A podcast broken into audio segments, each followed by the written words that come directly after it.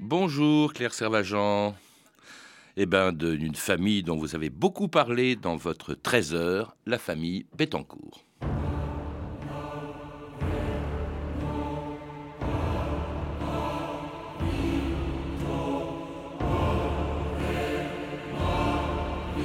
Chacun ne connaît de sa vie que le roman qu'il s'en fait. Pierre Bettencourt. «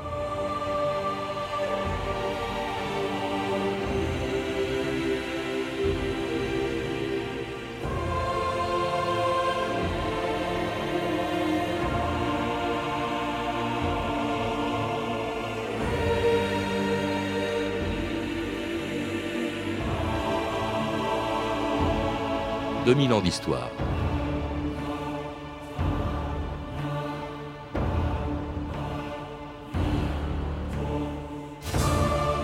Depuis plus d'un an, c'est le feuilleton préféré des Français, une histoire vraie que n'auraient pas osé imaginer les scénaristes de Dallas. On y trouve tous les ingrédients d'un roman qu'aurait pu écrire Balzac. L'amour et la jalousie, le pouvoir et l'argent, la corruption, la vénalité et la cupidité que provoque aujourd'hui l'immense fortune d'une des familles les plus riches du monde, la famille Bettencourt. Une fortune qui vient d'une entreprise dont on connaît mal l'histoire, mais dont tout le monde connaît, achète et utilise les produits. On les trouve dans les salles de bain d'un milliard de clients de L'Oréal, l'entreprise d'une famille discrète qui n'aimait pas qu'on parle d'elle jusqu'à ce qu'elle fasse la une de l'actualité. David Pujadas, au journal de 20h de France 2, le 16 juillet 2009. La justice, l'affaire Liliane Bettencourt devrait bien donner lieu à un procès. Vous le savez, l'héritière de L'Oréal, femme la plus riche d'Europe, âgée aujourd'hui de 86 ans, a versé 1 milliard d'euros de dons ces dernières années au photographe François-Marie Bagné, devenu l'un de ses amis proches. Pour sa fille, elle a été d'une certaine manière abusée car elle ne disposerait plus de toutes ses facultés, ce que dément Liliane Bettencourt.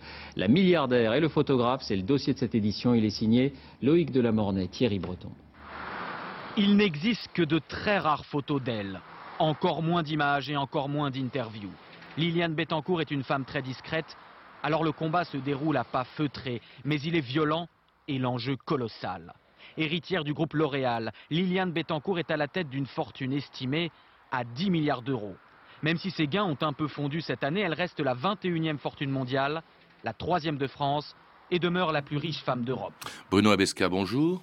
Bonjour. Vous êtes journaliste, rédacteur en chef à l'Express et auteur d'un livre passionnant publié chez Plomb, La saga des Bettencourt. Alors c'est une famille dont on parle beaucoup depuis qu'en 2007, on vient de l'entendre, la fille de Liliane Bettencourt a accusé François-Marie Bagné d'avoir abusé de la faiblesse de sa mère, et puis surtout depuis l'enregistrement d'une conversation entre Liliane Bettencourt et son homme de confiance, euh, qui ont fait qu'on l'a soupçonné d'avoir fraudé le fisc ou, ou, financé un parti politique. Qu'est-ce qui passionne le plus les Français dans cette histoire? Est-ce que c'est le drame d'une famille qui se déchire, son immense fortune, ou alors les prolongements politiques de cette affaire?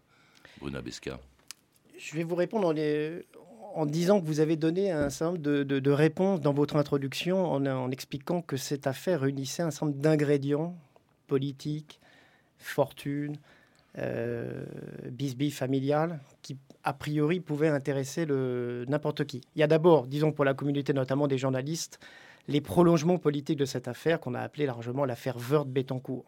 Mais moi je dirais que pour l'essentiel, euh, cette affaire a permis de donner à voir ce qui n'aurait jamais dû filtrer.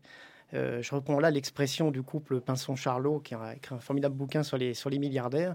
En fait, cette affaire a permis de plonger dans l'intimité d'une grande famille bourgeoise, finalement, d'une famille de notables. Euh, on a peu l'occasion, finalement, de, de, connaître cet univers. On subodore la, la richesse, mais là, d'un coup d'un seul, on a plongé dans les albums de famille. C'est Dallas en vrai, Dallas sur scène. C'est Dallas sur scène, exactement. Alors c'est une famille. Alors cette affaire, curieusement, au fond, a occulté ce qui pouvait y avoir aussi de très intéressant. Parce que euh, cette famille, elle est discrète, mais euh, on n'a jamais autant parlé d'elle, alors que paradoxalement, on connaît mal son histoire, on connaît mal l'origine de sa fortune. C'est d'ailleurs ce à quoi votre livre s'intéresse, Bruno Abesca. C'est une fortune euh, qui, en elle-même, dont l'origine est passionnante, parce que elle ne vient de rien. cette, cette en fait, elle a été construite à partir de rien du tout, et avec le père de Liliane Bittencourt, avant que cette famille ne s'appelle la famille Bittencourt, c'était la famille Schuller c'était Eugène Schuller. Eugène Schuller, le fondateur de L'Oréal. Vous avez raison de le souligner parce qu'on oublie toujours que les grandes multinationales d'aujourd'hui ont été des toutes, toutes petites entreprises. au début du siècle dernier, L'Oréal, c'est un petit deux pièces rue d'Alger mmh. euh, qui sert à Eugène Schweller de laboratoire. De, il est fils d'un pâtissier, vous le rappelez. Voilà, lui, euh, il est chimiste. C'est un fils du peuple. Hein. Son grand-père était cordonnier, hein, euh, originaire d'Alsace. C'est un optant qui a choisi la laïcité française après le, traité de Sedan en, en 1870. Son père, proprement dit, et sa mère étaient boulanger-pâtissier. Euh, et lui, qui est le seul rescapé de cinq enfants, a réussi à sortir major de l'Institut de chimie en 1904 pour créer une teinture capillaire en 1907 qu'il euh, baptise L'Oréal A-U-R-E-A-L-E. Hein, il faut le rappeler. Vous faites bien de le préciser parce qu'effectivement, le nom, le nom que l'on connaît d'Oréal avec un O euh, sera inscrit dans la, dans la constitution de la société seulement en 1909. Mhm. Et ça va être les débuts d'une formidable success story. Oui. Alors, cette euh, succès, elle commence effectivement par rien, vous le rappelez, dans l'entresol d'une petite cour de, du 3 rue d'Alger. Et euh, euh, Eugène Schuller, non seulement il invente cette auréale, cette, cette teinture pour cheveux, il la produit, il en est même le VRP de sa société, de sa société L'Oréal. Il, il, fait la tournée, vous le dites, des coiffeurs pour vendre ses il fait produits. Tout et c'est un piètre, c'est un piètre vendeur. Il est d'une timidité maladive. C'est un formidable chercheur, certes mais le soir, il confectionne, si vous voulez, ses, produits. La journée, il fait la tournée des coiffeurs, il n'y a pas d'autre mot, pour essayer de les placer. Ça, mmh. ça, commence comme ça. Très vite, il va pouvoir embaucher un, d'ailleurs un ancien russe blanc euh, issu de la cour impériale qui va jouer, les, qui va jouer justement ces, ces, VRP, pour reprendre votre expression. Lui pourra se consacrer davantage à la création de nouveaux produits. Il va d'ailleurs créer très vite une teinture, une autre teinture qui va rencontrer un formidable mmh. succès qui s'appelle Immédiat mmh. et qui correspond. Il a eu de la chance, cet homme-là. C'est un formidable chercheur et un homme de marketing, mais il a eu de la chance dans la mesure où euh, il a pu lancer Immédiat au moment où commençait la mode des, cheveux courts. Oui, la garçonne, au lendemain, de la guerre. Une guerre, vous le rappelez, qu'il a, qu'il a faite très courageusement. Il n'était pas obligé, il était réformable, il a voulu se battre, il a été plusieurs fois cité. Il a été... Cinq fois cité. Au début, la Grande Muette ne voulait pas de lui. Et effectivement, il, a, il a fait des pieds et des mains. Il a été, euh, il a été, il a reçu la, il a été promu euh, chevalier de la Légion d'honneur euh, à Verdun. Et, il a du flair, vous le dites, hein, il profite de la mode des cheveux courts. En 1936, on le verra créer Ambre Solaire au moment précis où commencent les congés payés, c'est-à-dire où on va se faire bronzer sur, sur les plages. Euh, il, il, diversifie ses activités. Il a acheté Savon en 1930, créé le shampoing DOP en 1934, et puis fait partie de tous ces industriels qui profitent justement de la mode des produits cosmétiques pour en faire la pub à la radio à partir des années 30. Qui ne connaît mademoiselle Renée de Villers, la célèbre artiste parisienne? Écoutez-la. Quand on me demande le secret de mon teint frais et velouté, je réponds invariablement malacéine. Par son action bienfaisante, la crème malacéine est en effet la seule qui me réussisse vraiment. Et pourtant, que n'ai-je pas essayé? D'autres femmes, n'en doutez pas, laisseront après vous, mademoiselle. Si vous voulez un savon de toilette qui soit très doux, qui sente vraiment bon, un seul nom doit vous venir en tête. Mon savon, mon savon, mon savon. Shampoing dab, dab dab dab, dab dab dab. tout, le monde adapte dab. Et on a reconnu bien sûr la voix de Bourville dans les années 50 ah, faisant document sonore, là. la réclame. Ah oui, c'est extraordinaire. Vous les rappelez d'ailleurs, vous le rappelez, euh, Bruno Abesca, en fait, il est un des tout premiers, sinon le premier, euh, à, euh, avec son entreprise, à avoir un, un patron, enfin quelqu'un qui s'occupe de la pub.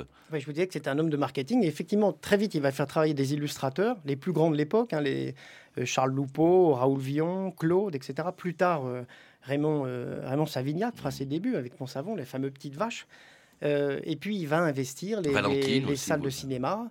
Euh, il se précipitera toujours à l'entraque pour aller voir comment si ses pubs, enfin ses réclames passent bien. Il va utiliser le moyen le plus moderne, je ne sais pas si hmm. vous ne direz pas le contraire, en tout cas de l'époque, de la radio, puisqu'il va faire des radios crochets. enfin donc c'est quelqu'un de très très imaginatif. Il va recevoir un Oscar de la publicité d'ailleurs dans les années 50.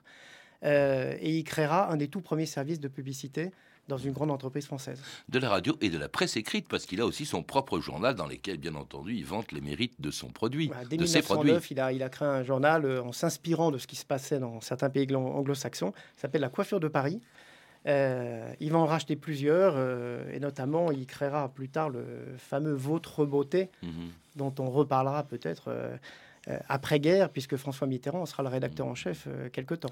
Il diversifie ses activités, ses produits. Euh, il travaille, c'est un bourreau de travail.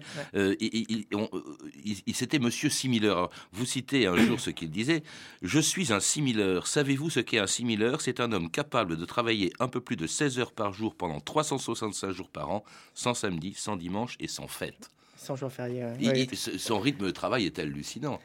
C'est hallucinant. Quand il a ses vacances, ce sont plutôt des besoins de repos. Hein. Euh, il s'accorde absolument aucun, au- aucune, un- aucun, aucun arrêt, aucune vacance. Il est très éclectique. Vous avez parlé de L'Oréal, vous avez parlé de Valentine, vous avez parlé de Mont-Savon, mais il a créé aussi euh, une société de, matières plastiques. Il a créé un trust en Russie. Il a créé une société de maisons préfabriquées pour d'abord ses employés et ensuite pour les, les Français en général. C'est quelqu'un, encore une fois, qui est, euh, comme, c'est, comme les produits euh, L'Oréal, c'est quelqu'un qui a un produit deux en un. Quoi. Vous voyez ce que je veux dire? Il a, Hum. Et, et puis un, un grand patron qui, comme beaucoup de grands patrons à l'époque, a des idées bien Voilà. arrêtées. Non seulement il raconte, il explique qu'il faut travailler beaucoup, comme il le fait lui-même, mais en plus il a vraiment des idées sociales, entre guillemets. hein. Par exemple, une idée qu'il cherche à vendre partout, celui d'un salaire proportionnel. proportionnel. Oui, il se flatte d'être un économiste. euh, euh, il a imaginé, en gros, pour résumer, un salaire proportionnel, c'est le salaire qui évolue en fonction, euh, en fonction de la production. Et on tient compte, donc comme il dit, c'est un salaire qui tient compte de la, de la bascule, de ce qui est effectivement produit. Il ne faut plus calculer la paye d'après la pendule, mais Voilà. d'après la bascule. Oui. Voilà, c'est son expression. Euh, et ça, cette théorie, il ira, non seulement il va l'appliquer dans certaines de ses usines, mais elle va comme rencontrer un certain succès. Elle va être appliquée comme dans quelques centaines, euh, voire même un peu plus d'un millier d'usines euh, en France, euh, en Belgique et en Suisse notamment. Euh, et il ira défendre ce- cette idée, entre autres. Il sera aussi, le, après-guerre, le défenseur d'un- d'une autre réforme qui s'appelle l'impôt sur l'énergie. Mais enfin, c'est une autre Non, mais il va, il va la défendre, vous le dites, mais il va la défendre dans des endroits pas très recommandables. Il va la défendre essentiellement à l'extrême droite, à l'époque, dans les années 30, en, en étant même membre d'une société secrète, le XAR, Comité secret d'organisation révolutionnaire, autrement dit la cagoule, hein, euh, la cagoule d'Eugène Deloncle, à laquelle, et qui, qui était un mouvement terroriste, il faut bien le dire. Complètement, vous avez raison de le souligner. C'est, issu du, du- Eugène Deloncle a- était un maurassien hein, euh, qui a créé son Parti national révolutionnaire, qui est devenu sous le Front populaire le XAR, qui est la cagoule, une entité euh, euh, qui n'était pas reconnue juridiquement parlant. Et puis elle a réapparu sous l'occupation sous le titre effectivement de, de MSR, de Mouvement social révolutionnaire, qui plus tard fusionnera avec le RNP de Marcel. Ouais. C'est, un mouvement antisémite, etc. Et que, que Schweller va financer.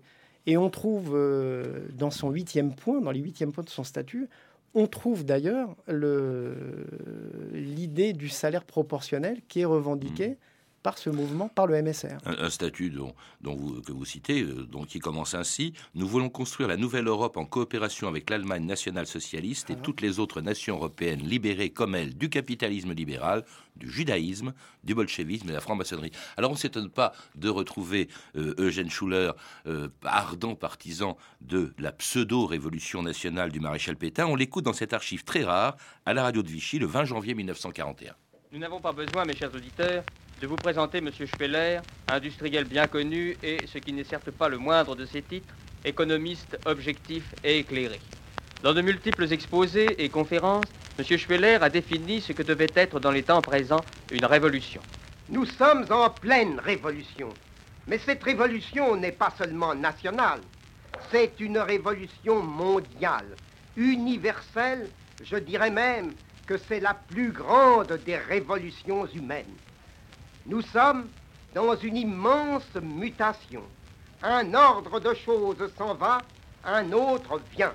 En 1939, nous étions en guerre sans la faire, sans vouloir la faire, sans savoir la faire. Et j'ai bien peur qu'aujourd'hui, en 1941, nous soyons de la même manière en révolution. En révolution sans la faire, sans vouloir la faire, sans savoir la faire. Incroyable, c'est une des très rares, très rares enregistrements de la voix d'Eugène Schuller, le fondateur de, de L'Oréal, à un moment euh, important, en 1941, sous l'occupation. Il est manifestement plutôt du côté des autorités de, Ah, Vichy. complètement. Et en même temps, vous le dites, et ça a été ensuite rappelé à son procès, si bien qu'il n'en a pas trop souffert de l'épuration, il a quand même sauvé euh, un certain nombre de, de juifs et caché des, des réfractaires au STO. Très compliqué, ce- cet homme. Oui, c'est d'autant plus compliqué qu'on aurait pu croire que qu'il commence, disons, à sentir le vent. C'était quelqu'un d'intelligent et il aurait pu faire ça à partir de 43. Moi, j'ai retrouvé des archives comme quoi, dès 1940, dès 1941, il a effectivement protégé des juifs. Il leur a fait soit passer la ligne de démarcation ou les a fait passer en Suisse. Il a effectivement euh, financé un maquis euh, en Auvergne. Et il y a là aussi, il y a des, plusieurs, j'ai recueilli plusieurs témoignages. Et il a aussi euh, protégé un certain nombre de jeunes, euh, euh, évité un certain nombre de jeunes de partir en Allemagne au STO. Donc effectivement, ça fait un personnage, un personnage quand même très complexe. Bon, ceci ne le dédouane pas d'avoir milité dans les pires, dans les pires mouvements d'extrême droite Mmh. euh, et devant des auditoires euh, pour le moins sulfureux. Et après la guerre, d'avoir embauché des, des gens euh, plutôt sulfureux, parce que cette affaire, on l'oublie vite, après la guerre, euh, les affaires reprennent, L'Oréal reprend. Il a de bons amis à la sortie de la guerre. Oui, Et oui, effectivement. bon, il- il- et, et brusquement, voilà qu'elle réapparaît après sa mort. Il meurt en 57, elle réapparaît en 91 avec l'affaire Friedman, qui révèle notamment le fait que euh, aux États-Unis, la firme L'Oréal était représentée par un ancien collaborateur. Ils ont une filiale qui s'appelle Cosmer et qui est dirigée par Jacques Corrèze, qui n'est rien d'autre qu'un ancien de la cagoule, mais pire que ça, c'est un ancien des, légions de la Légion volontaire, donc il a prêté serment à Hitler. C'est vraiment le, pire que l'on puisse imaginer. Faut remettre ça, cette, faut mettre cette affaire Friedman, comme on l'a qualifiée, euh, dans le contexte. Un début des années 90, euh, la, la Ligue arabe boycotte les entreprises qui, qui travaillent avec Israël. Et très vite, alors que la, la- la France l'interdit, bien évidemment, euh, L'Oréal se met au diapason pour pas perdre de, pour pas perdre de chiffre d'affaires dans les pays arabes. Et par conséquent, Elle met à l'écart, justement. suivent les directives de la Ligue arabe et mettent à l'écart un certain nombre de, de dirigeants, dont Jean Friedman, qui s'était associé avec François Dalle, le PDG de l'époque de L'Oréal, pour créer Panavision, une société de, euh, ayant un catalogue cinématographique. Quand Friedman apprend ça, qui plus est, qu'il apprend qu'il a été évincé par un monsieur qui s'appelle Jacques Corrèze. Il faut savoir que Jean Friedman a échappé au camp de la mort euh, en s'échappant du, du- du train qu'il menait à Auschwitz. Euh, vous comprenez un peu l'émoi que ça a pu provoquer chez lui. D'où le, d'où leur enquête avec son frère qui est, dé- qui était- qui est décédé aujourd'hui, euh, et de faire sortir un certain nombre de, un certain nombre de, de documents, et notamment les écrits d'André Bettencourt, Le gendre de Eugène Schuller. c'est ça, la femme de Liliane, effectivement, le, le mari de Liliane, pardon, qui a écrit dans La Terre française euh, une- environ 70 articles entre 1940 et 41, euh, antisémites, euh, très euh, maréchalistes, enfin très... Ce qu'il a évidemment beaucoup regretté plus tard, mais ça, l'a suivi. Cette affaire Friedman a révélé tout ça. Alors ça, entre-temps, justement, André Bettencourt avait épousé Liliane Bettencourt. Le père de Liliane, Eugène Schuller, était mort en, en 1957. Et ce, ce qui n'a pas empêché, donc, donc, au contraire, Liliane Bettencourt, maintenant, non plus Liliane Schuller, d'hériter d'une immense fortune qu'elle a, n'a jamais cessé de faire fructifier. France 2, Laurence Piquet, le 22 juin 1998. Nous allons continuer à parler d'argent, mais cette fois dans des sphères beaucoup, beaucoup plus élevées. Le magazine Challenge vient de publier en effet un nouveau classement des 500 premières fortunes professionnelles en France. Numéro 1 dans ce palmarès très masculin, une femme, Damien Thévenot. Elle a pris l'habitude d'occuper la première place du classement. Liliane Bettencourt, fortune 65 milliards de francs. La fille unique du fondateur de L'Oréal a placé beaucoup d'argent en bourse. Depuis un an, elle a gagné 63 millions de francs par jour. L'Oréal. L'Oréal? L'Oréal. Parce que je le vaux bien. Parce que je le vaux bien? Parce que je le vaux bien. Parce que je le vaux bien. Parce que je le vaux bien. Alors, si Liliane Bettencourt n'est plus aujourd'hui la première fortune de France, je crois qu'elle est passée au troisième rang. Troisième rang, derrière Bernard Arnault, fortune, François Pinault. c'est une fortune immense, encore plus importante que celle dont elle avait hérité de, de son père. C'est un patrimoine considérable aussi. C'est la 17e fortune mondiale et un patrimoine. Oui, parce que notre console le rappelait à l'instant, c'est une fortune professionnelle qui est estimée. C'est en gros l'évaluation, la valorisation de L'Oréal et, et de la participation que Madame Bettencourt détient dans Nestlé, qui est valorisée autour de 16 milliards. Mais au-delà de ça, euh, ces gens-là, comme n'importe quelle grande dynastie bourgeoise, ont, euh, multiplié leur patrimoine immobilier. Alors il y a, l'omphalos, ce que j'appelle l'omphalos euh, des Bétancourt, du côté d'André, en Normandie, à Saint-Maurice-des-Télans, c'est un tout petit village. une très belle propriété qui s'appelle Belle Roche. il y avait une maison, une très belle maison qui s'appelle la Villa Bianca à Franconville, dans le, dans le nord-ouest de, Paris. De son côté, il y a la maison qu'avait fait construire son père ou acheté son père en, Bretagne, à l'Arquest, en face de l'île de Bréa. C'est la maison qu'elle préfère en plus. moi, j'y suis allé, je n'ai pas eu la chance de rentrer à l'intérieur, mais quand vous regardez, c'est face à Bréa, c'est une propriété absolument magnifique avec une piscine d'eau de mer euh, chauffée, euh, derrière une grande futaie d'eucalyptus, c'est absolument magnifique, tout en granit.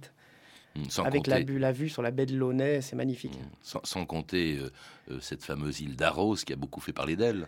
Oui, euh, ils auraient peut-être pas aimé qu'on en parle autant, puisque là, par définition, elle n'était pas déclarée au fisc. Mmh. donc, elle, alors cette fortune, si c'est l'île de Formentor aussi dans le haut Si elle s'est accrue, c'est en grande partie avec les successeurs à la tête de L'Oréal de Eugène Schuller, parce que elle hérite de la fortune, mais elle n'est pas la patronne de L'Oréal. Euh, après Eugène Schuller et de par la volonté d'Eugène Schuller, c'est François Dalle qui prend la direction de cette entreprise, alors euh, avec lequel euh, les acquisitions se multiplient. vous les citez dans, dans votre livre Vichy, Gemet, Cacharet, Warner Cosmetics, Biotherm, Saint-Élabo, Elena Robinstein, et puis des nouveaux produits, Dracar, Anaïs Anaïs, Plénitude, Elsef Balsam, Longueurs et Pointes. C'est vrai que les produits L'Oréal sont partout aujourd'hui dans, le monde. Dans toutes les salles de bain, dans, toutes les armoires de toilettes. Et, euh, François Dalle a beaucoup fait pour ça, de même que c'est lui qui a encouragé à ce que l'on place euh, L'Oréal en bourse. Oui, en 63, tout à fait. Euh, quand Schweller décède en, en 1957, L'Oréal, il faut savoir ce que c'est. En fait, c'est une très grosse PME qui est déjà implanté dans, plusieurs pays européens, en Amérique latine. Euh, mais point final, c'est encore un plus un groupe un peu, un peu compliqué. Mon savon perd beaucoup d'argent. D'ailleurs, François Dalle va, le céder euh, très vite, en 60, 61, pardon. Euh, et François Dalle, sous son règne, va littéralement faire exploser et changer le visage de L'Oréal, à la fois en développant la recherche et en procédant, vous l'avez dit, à, de multiples, à de multiples acquisitions. Donc on peut parler d'Al comme d'un expansionniste. C'est en plus une figure de l'establishment français. Hein. Pendant 27 ans à la tête de L'Oréal. 27 ans, voilà. C'est ce qui fait propre de cette maison d'ailleurs. Il y a eu très, de 57 à 84, oui. Il y, a une, il y a une pérennité dans l'actionnariat, mais également, je dirais que c'est finalement suffisamment rare de voir une, un groupe qui a 100 ans avec aussi peu de PDG. C'est lui qui encourage également le rattachement, enfin le rapprochement avec Nestlé. Vous rappelez qu'ils avaient très peur des nationalisations dans les années 80. Je pense que c'est même la principale raison d'aller en, en 74 d'aller chercher Nestlé. Parce qu'il y avait des rumeurs comme, comme quoi le, le ce qu'allait devenir Alpha Aquitaine pourrait s'intéresser à L'Oréal. Mmh. Parce que les euh, nationalisations, c'était le programme commun. Hein. C'était le programme commun, vous avez raison de le souligner. Et donc, ils sont allés chercher ce groupe suisse euh, en se disant en même temps, ils ont l'avantage de, parler français. Ils ont une culture très proche de L'Oréal. N'oubliez pas qu'Henri Nestlé, lui aussi, sorti du peuple, a, créé sa petite société. Nestlé était tout petit au départ.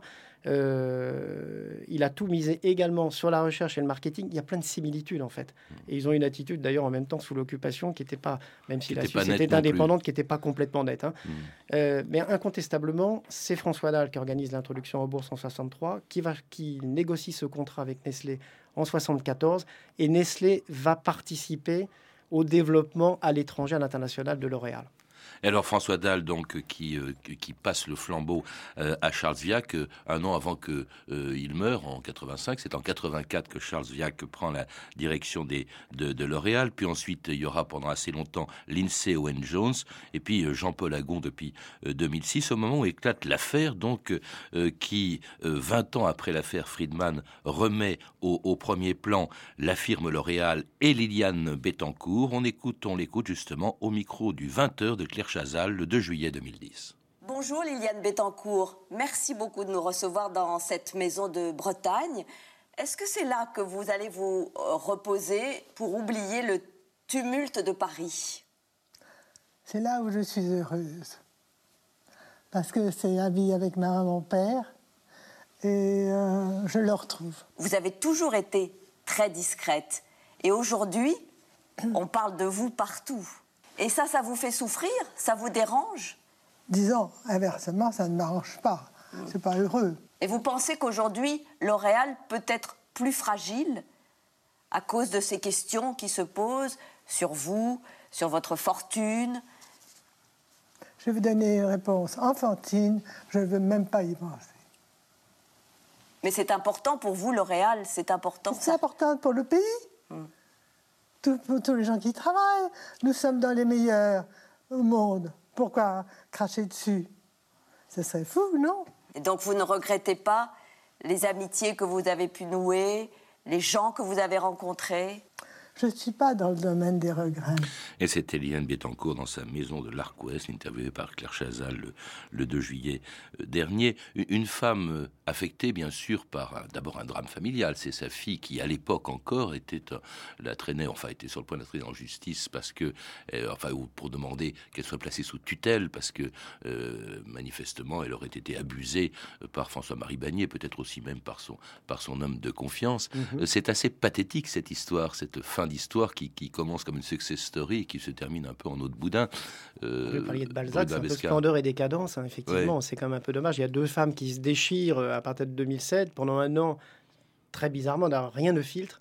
à partir de 2008, c'est l'explosion de l'affaire, avec en plus, euh, ensuite de quoi, les, les écoutes pirates du majordome.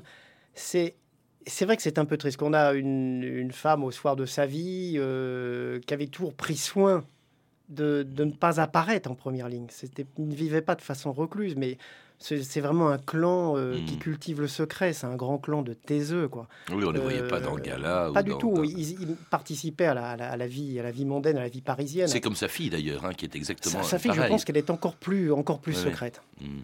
Euh, avec cette volonté de vraiment de ne pas se mettre en avant. Alors que Liam Bettencourt a toujours voulu incarner, représenter L'Oréal. Elle s'est toujours sentie dépositeur de l'œuvre paternelle. Euh, son père dont elle parle au début de cette interview, dont on n'a passé qu'un extrait parce qu'elle était assez longue, elle durait 8 minutes, mais euh, avec attachement, attachement à, sa, à son entreprise. Est-ce que la firme a souffert? Parce que c'est quand même une publicité dont elle se serait bien placée, passée, pardon, Bruno Abessa. Dans un premier temps, elle n'a pas souffert. Je dirais que sur un plan strictement, disons, allez, résultat, chiffre d'affaires, elle n'a pas souffert. Euh, les gens ne se sont pas mis à renoncer à acheter euh, tel maquillage ou tel produit de beauté parce qu'il euh, y avait cette affaire. En revanche, sur la fin, ça tout de même, ça a commencé à, faire très désordre. D'une part, ça a commencé à écorner l'image de la, société. On l'a vu dans un, sondage récent à l'automne, où elle était passée de la sixième à la 22e place parmi les, les principales entreprises.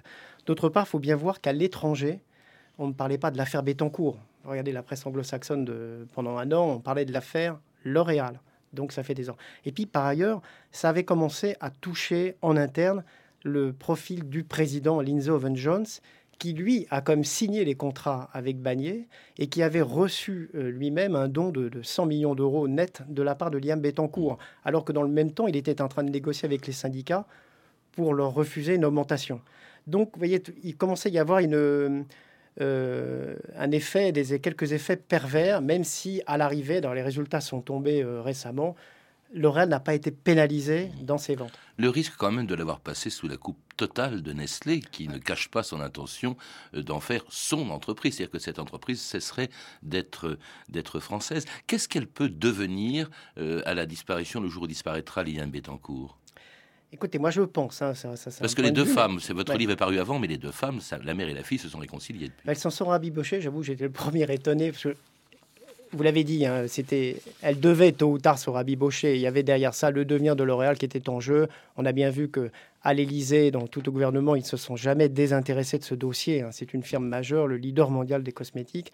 Il ne s'agissait pas de faire euh, n'importe quoi. Euh, et il fallait absolument apaiser les choses. Donc les deux femmes se sont rabibochées au début du mois de décembre 2010. Euh, euh, qu'est-ce que je voulais dire? Aujourd'hui, euh, bah, aujourd'hui, effectivement, on peut s'interroger. Moi, j'ai le sentiment, j'ai le sentiment qu'au printemps prochain, qu'elle laissera sa place au conseil d'administration à ses deux petits-enfants.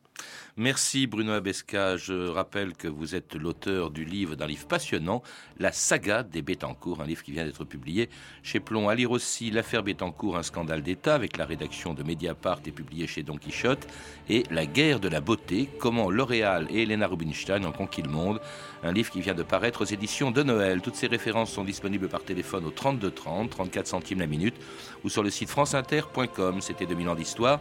À la technique, Lidwin Caron et Cédric Lalanne. Documentation et archives, Camille Poujalaguier, Frédéric Martin, Hervé Evano et Caroline Chaussé. Merci à Lina, grâce à laquelle on a pu entendre la voix très rare de, de Eugène Schuller. C'était une émission de Patrice Gélinet réalisée par Fabrice, par Fabrice Lègle.